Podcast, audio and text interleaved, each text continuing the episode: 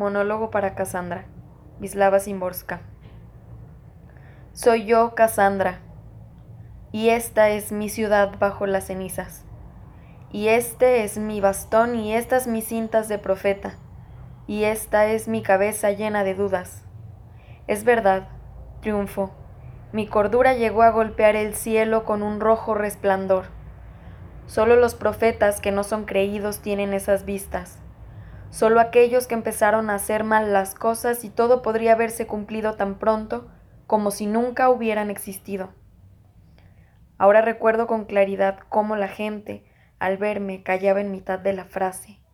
La risa se cortaba, se separaban las manos, los niños corrían hacia sus madres, ni siquiera conocía sus efímeros nombres, y esa canción sobre la hoja verde, nadie la terminó en mi presencia. Yo los amaba, pero los amaba desde lo alto, desde encima de la vida, desde el futuro, un lugar siempre hay vacío de donde qué más fácil que divisar la muerte. Lamento que mi voz fuera áspera. Mírense desde las estrellas, gritaba. Mírense desde las estrellas. Me oían y bajaban la mirada.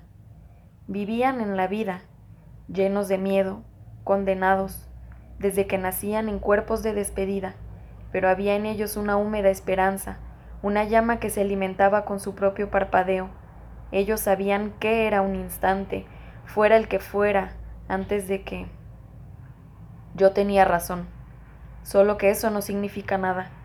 Y estas son mis ropas chamuscadas, y estos mis trastos de profeta, y esta la mueca de mi rostro, un rostro que no sabía que pudiera ser hermoso.